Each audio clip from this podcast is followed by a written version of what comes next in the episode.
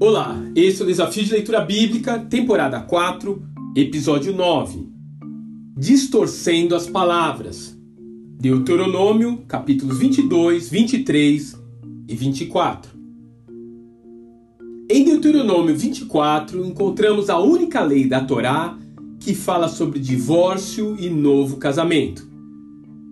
O texto, porém, não aborda o assunto em seu aspecto mais amplo Antes, a julgar pelo número de Cs que vemos no parágrafo, parece ter a intenção apenas de regulamentar algo bem pontual. Se você se separou definitivamente de uma pessoa e ela casou de novo, você não poderá se casar com ela novamente. Ponto final. Agora, esse ponto sutil e específico da lei é o que foi usado pelos fariseus no tempo de Jesus a fim de testá-lo diante das multidões. E vale a pena lermos essa passagem que se encontra em Mateus, capítulo 19, versos de 3 a 9.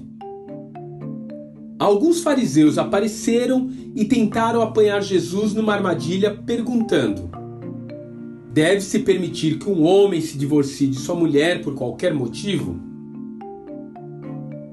Vocês não leram as Escrituras? respondeu Jesus.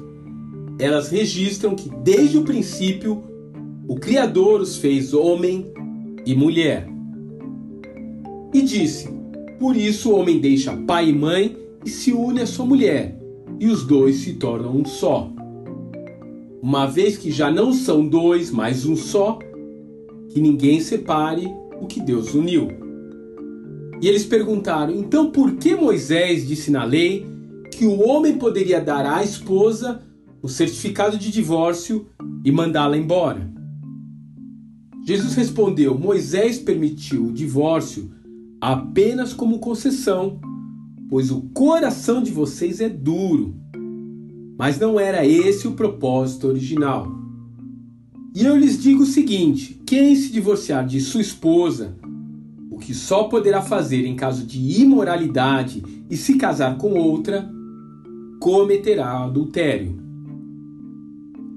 Veja, havia nos tempos de Jesus uma discussão se a concessão dada por Moisés para o divórcio era válida somente quando houvesse um comportamento indecente da mulher ou se era para qualquer motivo que desagradasse o marido.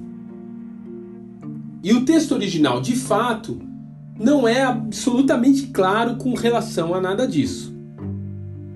Jesus, porém, sábia e corajosamente, destruiu aquela manipulação da lei, se remetendo à intenção inicial do Criador, nos ensinando como de fato podemos observar na lei de Levíticos e Números que muitas leis da Torá surgiram para atender às demandas daquele povo no deserto, mas não são um estatuto absoluto e atemporal para toda a humanidade.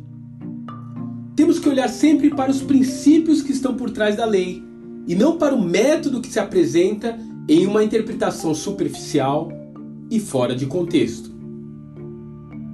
Há muitas pessoas que querem aprender a vontade de Deus estudando a Bíblia. Os fariseus de ontem e de hoje, porém, buscam na Bíblia as argumentações para justificar as suas próprias convicções. Qual tipo de pessoa você é? Você é do tipo que gosta de debater com Jesus ou que gosta de aprender com Ele? Que Deus te abençoe e até amanhã.